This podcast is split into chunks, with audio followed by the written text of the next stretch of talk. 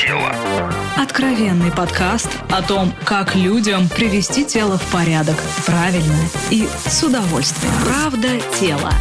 Здравствуйте, это подкаст «Правда тела», где мы стараемся максимально честно говорить о том, что же такое норма для наших тел и как же ими этими нашими телами управлять. Меня зовут Илья Переседов, я журналист и вместе с Натальей Лосевой. Здравствуй, Привет. Наташа. Мы сегодня будем пытаться понять, есть ли разница между занятием фитнесом и спортом, между ЗОЖем и сверхдостижениями. И в этом нам поможет наш гость, прям барабанная дробь здесь должна быть. Впервые на подкасте «Правда тела» олимпийский чемпион. У нас Настоящий. сегодня, да. нас- А вы медальку не захватили с собой, нет? Она в музее. Что за пошлятина А, медаль? а вот извините, а мне было бы приятно подержать в руках, да. Итак, Юрий Постригай, олимпийский чемпион по гребе на байдарках, двукратный чемпион Европы, двукратный чемпион мира. Здравствуйте, Юрий. Здравствуйте. И Юрий еще блогер, он еще популярный блогер, у него много Да, подписчиков. Да, да, он ведет блог в Инстаграме, где рассказывает о правильном питании, тренировках и мотивации. И вот, собственно, Юрий, к вам вопрос. Я честно скажу, меня пугает слегка, когда профессиональные спортсмены начинают приходить к обычным смертным вроде вот меня и чему-то их учить. Потому что есть поверье, что поскольку вы сверхлюди, вы начинаете как бы и нам давать все эти сверхнагрузки, которые, ломаете нас. да, не факт, что, в общем-то, и полезны. Конечно, необходимо, если я буду сейчас кого-то обучать тренировкам, я буду давать дозированную нагрузку, смотреть на показатели человека, посмотреть его здоровье, чтобы он показал вообще, как он здоров, нет. Это когда ты заполняешь какую-нибудь анкету, если где-то участвуешь, там, с наркотиками, с алкоголем проблем нет, есть. Ну, в таком духе. Конечно же, я буду смотреть данные физические, лишний вес, и уже Нет, от этого отталкиваться. Вообще вот есть разница подхода все-таки Конечно, вот есть. да, Э, зожный и спортивный. Вот в чем она? Фитнес и профессиональный спорт это большая разница. Фитнес Мгм. это больше для удовольствия. Ты сам выбираешь себе нагрузку, ты сам идешь к своей цели, которую ты поставил. А профессиональный спорт это больше такое, как капля камень точит, и тебе постоянно необходимо прорабатывать одно и то же действие. Вот э, гребля – циклический вид спорта, то есть постоянно одно и то же действие. Слева, справа грибок, слева, справа. 24 года вот слева, справа, слева, справа. И тем самым мой организм уже настолько вынослив именно к этой нагрузке, что Мгм. ему достаточно легко. Если дать вам нагрузку такую, то вы не справитесь, вы даже просто не сможете усидеть в лодке, даже Мгм. 10 секунд. Давайте я попробую с другой стороны вас подвести. Так. Смотрите, сейчас стало довольно трендово примерно такой подход. Вот я сначала начинаю заниматься фитнесом, привожу тело в порядок, потом амбиции растут, и вот люди уже бегают полумарафоны, потом марафоны или участвуют в соревнованиях мастерс, да, для Триатлоны вот эти вот. триатлоны и прочее. Да, И ты понимаешь, что человек начинал просто как зожник, такой обычный рядовой, как мы, а тут у него вдруг аппетиты выросли, его спортивные амбиции выросли, ему там 35 лет, а он вдруг решил там едва ли не к Олимпиаде готовиться, да, и люди, на мой взгляд, начинают себя просто загонять. Я уж не говорю про то, что на это тратятся какие-то огромные деньги, просто часто немыслимые, на тренеров, на амуницию, на экипировку, на участие в соревнованиях. Но и мне кажется, такая появляется ну, избыточность, что ли. То есть человек вдруг решил наверстать все упущенное, разобраться со всеми своими детскими травмами, когда его там папа с мамой в школу Олимпийского резерва не отвели. И вот стану все равно там чемпионом годам к 45. Может, сдохну потом, конечно, но сначала стану. Ну, конечно, есть такая категория людей, которые в детстве не смогли по тем или иным обстоятельствам приблизиться к своей мечте, там, стать каким-то чемпионом города, района, мира, Европы. И такие люди есть в любом случае. Но если мы говорим о том, что человек начал заниматься здоровым образом жизни, он постепенно начал добавлять себе нагрузку, это же хорошо, он не ходит, не пьет алкоголь, не курит сигареты, ему наоборот что-то интерес, интересное появилось, он зацепился за это, начал развиваться, круг интересов у него увеличился. Опять же, всякие мастерс, это соревнования, где можно участвовать и разных возрастов. Мне кажется, Наталья говорит, например, ну вот в какой-то момент в Москве появилось такое массовое увлечение кроссфитом. И тут же мои знакомые, которые связаны с бизнесом физической реабилитации, Мгм. они сказали, о, ты знаешь, мы купили себе по второй машине просто тут же. Потому что вот все эти товарищи, они косяками пошли к нам с травмами позвоночника, с вывихом Ну, вот в этом-то и коленей. проблема, что Вот. должен быть тренер, который наставник, который будет тебя вести, который тебя возьмет как ребенка. Вот сначала с соской ты там будешь ползать, потом ты будешь подрастать, будешь ходить в памперс, а потом снимешь памперс. И вот Скажите, а мы быть. можем вот в микрофон сказать, что профессиональный спорт – это не очень здоровая история? Это нездоровая история, профессиональный спорт. Здесь И ты- что вот среди спортсменов, которые заканчивают карьеру, в общем-то, не очень много прям физически здоровых Очень людей. много травм, у всех есть травма, у всех профессиональных спортсменов, кто выигрывал чемпионаты Европы, мира, России, Олимпийские игры, у них у всех есть травмы по той или иной причине. Вот у меня травма межпозвоночная грыжа. Она из-за чего возникла? Из-за того, что у нас тренер, который техническим компонентом владеет и передает свои навыки, он также и в зале помогает, но он должен работать в одном. То есть у нас должен быть инструктор по физподготовке, нутрициолог, как это модно сейчас говорить, Мгм. чтобы правильно питание выстраивать. И спортсмены, они больные люди, в принципе. У них даже спортивная медицина придумана сейчас. Если ты придешь, вот обычный человек, в больничку и не скажешь, что ты спортсмен, у тебя посмотрят, сердце увеличено, тут э, стучит неправильно, оно повернуто неправильно. И скажут, вау, тебе надо идти лечиться. Ну, то есть, и правильно я медицина. понимаю, что вот те тренировки, которые вы практикуете сегодня, да, это не... Хотя я просто я видел ваш Инстаграм, и многое из того, что вы делаете, мне кажется просто нереальным. Но при этом это не то, чтобы некие сверхусилия, а это даже отчасти такая как бы лечебная физкультура с учетом ваших особенностей вот этих. Ну, я какие-то делаю, показываю тренировки, которые подготовленным людям больше, конечно, подходят. И у меня аудитория, она больше там подготовленные есть. Ну, есть те люди, которые новички, и им дозированно даю другие тренировки. То есть, если они обращаются там, в директ, пишут сообщение, дайте какую-нибудь тренировку, я им, конечно же, предоставлю. А как вот вы считаете, какая все-таки правильная концепция развития для взрослого человека, да? Вот вы бы что советовали? Если бы к вам пришли люди и сказали, слушай, вот чем мне заниматься, Юр, фитнесом или спортом? Фитнесом. Почему? Ну, потому что у тебя есть правильное дозированное свободное время. Ты можешь его правильно подбирать. Спорт ты должен с утра до вечера идти и тренироваться. У тебя нет свободного времени, ты должен потренироваться, восстановиться, потренироваться, восстановиться, выступить на соревнованиях и пошло-поехало опять. То То есть, есть у тебя это нет... работа, это да? работа, и она да. подчиняет Ты- всю твою жизнь. да, каждый профессиональный спортсмен, который занимается, он в любом случае зарабатывает на этом. А в фитнесе ты не будешь на этом зарабатывать, ты просто будешь это делать для себя. Это как работа. Мы сидим и трудимся своим телом. Кто-то головой думает, а мы физически, мышцами, мышцами. А какую люди психологическую проблему вот могут решить, занимаясь спортом? Да? То есть можно же все равно закрыть эти травмы, наверное. Это огромный, ты правильно сказал, компенсаторный эффект. С одной стороны компенсация, с другой стороны, мне кажется, эмоциональная перезагрузка.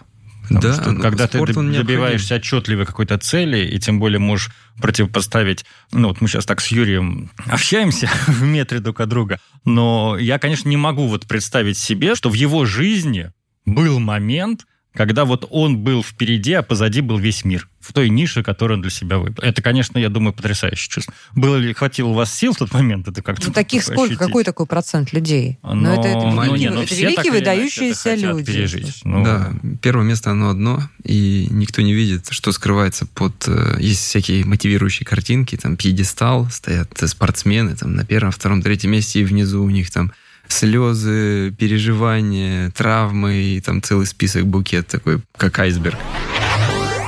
Правда тела. Правда тела.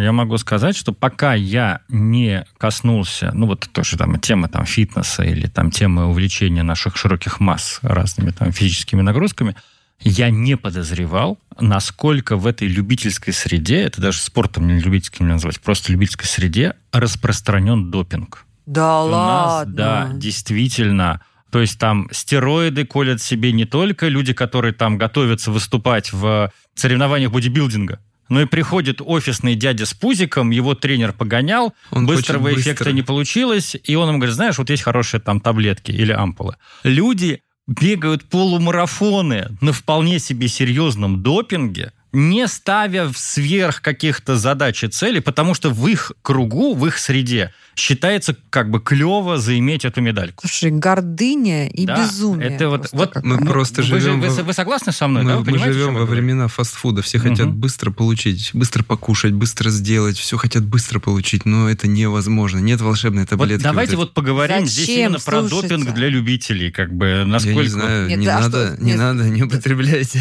вот насколько он опасен, вот почему Так это... это опасно вообще для любого, даже для профессионального спортсмена. И вы сами в вредите, вы не понимаете, что вы себе вкалываете. На людях это не испытывают, на животных это испытывают. Знаете, я тут узнал, мужчинам в определенном возрасте уже, да, иногда врачи прописывают э, действительно уколы тестостерона. Не, есть определенные, Да, допустим, да. Ну, когда... это, извини, это гормонотерапия, Да, которую да, тебе и я поинтересовался, а вот люди, которые занимаются спортом, насколько они превышают вот эту дозировку, которую обычно вот врачи там в силу возраста выписывают? Знаете, во сколько? В 300-500 раз. В 300-500 раз! Ну, то есть это вариант самоубийства, да, это такие суицидники. Ну, они просто хотят красивое тело, быстро и доступно. Если они еще при этом плюс будут э, тренироваться. Если они не будут тренироваться, никакого эффекта у них. Горделивые идиоты, прости господи. Слушайте, смотрите, ну чего не хватает в фитнесе, как мне кажется? Да, в фитнесе не хватает как раз вот этого, знаешь, адреналина, вот этого какого-то праздника, вот этих острых эмоций, разочарований, победы. То, чем, собственно, живет большой спорт с точки зрения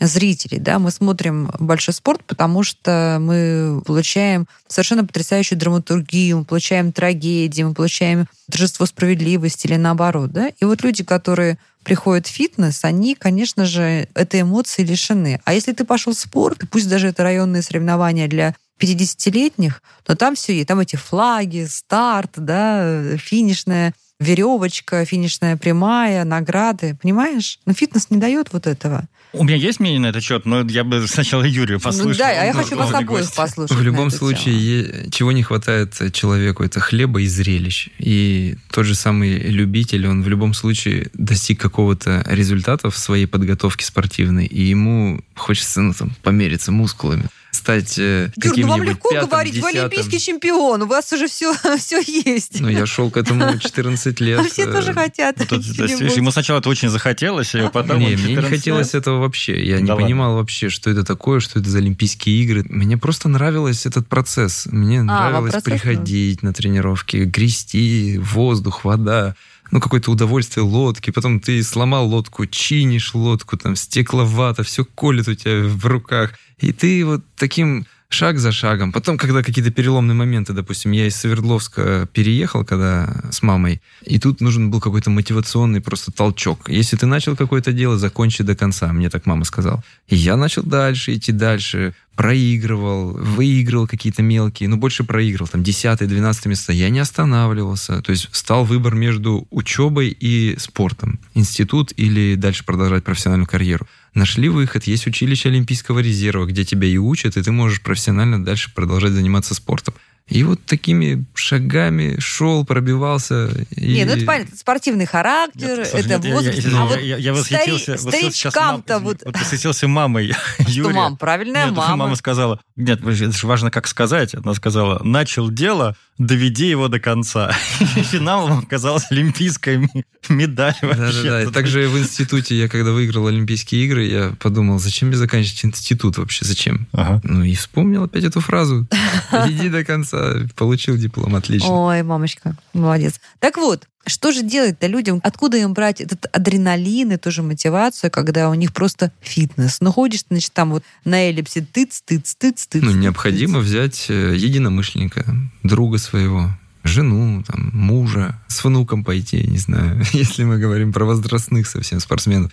И в команде гораздо легче двигаться, достигать каких-то результатов. Если вы вдвоем идете, у вас есть тренер, который вам дает Мгм. нагрузку правильно и дозированно, технически вы правильно будете выполнять упражнения, правильно будете заниматься кроссом, ну, бег.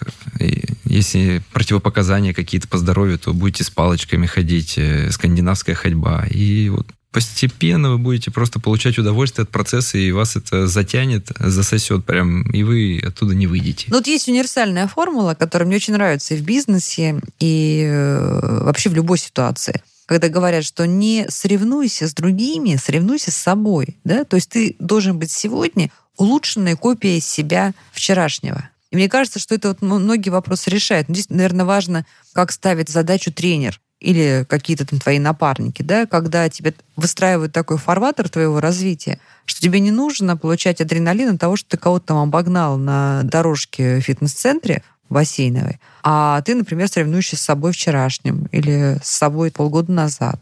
Я здесь с тобой соглашусь, и мне кажется, что как раз вот этот именно соревнование, как прям вот прямой конфликт, Сейчас, если вот мы говорим про такую любительскую среду, оно ну, как-то постепенно отходит э, в сторону. То есть вот развивается то, что раньше называлось там веселые старты. То есть переплыть Босфор, например. Ну, это вполне реальная в целом задача для человека, который более-менее систематично будет тренироваться. И там ты уже получаешь удовольствие от самого факта. Или вот, например, я время от времени бегаю полумарафоны, но я не стремлюсь поставить какой-то сверхрезультат, и я получаю удовольствие от того, что я вместе с кем-то это делаю. Слушай, я помню, как ты марафон полз. Да, и ты все равно вот дополз этот марафон. Зачем ты это сделал? Вообще не понимаю. Кстати, он... Браво!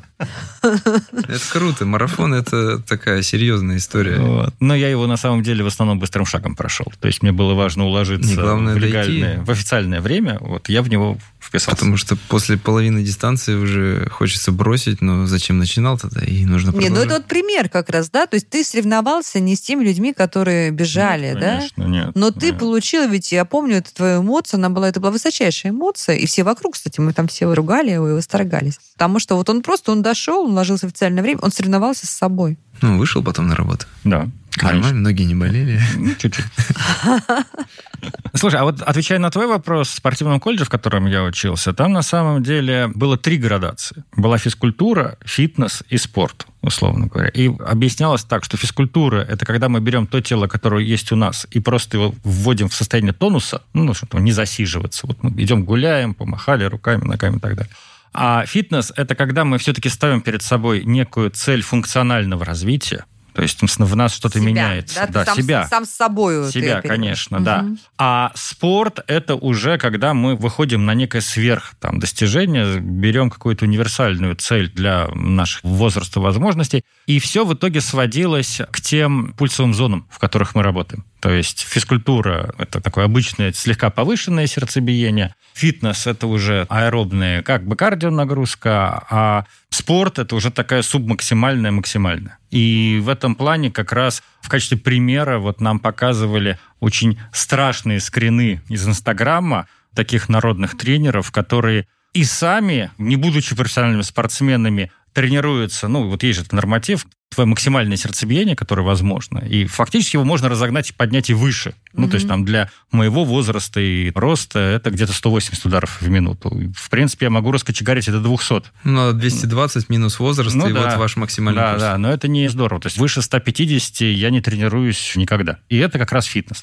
Поэтому вот так это различается. И, а некоторые специально прям свое сердце раскачивают. И, ну, это кажется, опасно. Это очень есть, опасно. Если история. ты профессиональный спортсмен, но все равно обмен веществ гораздо быстрее, мы, можно сказать, стареем гораздо быстрее. Но если мы правильно будем подбирать для себя, если у нас какая-то травма, мы потом будем идти на соревнования, не на все соревнования, как раньше, а избирательно, то мы в любом случае выигрываем от этого.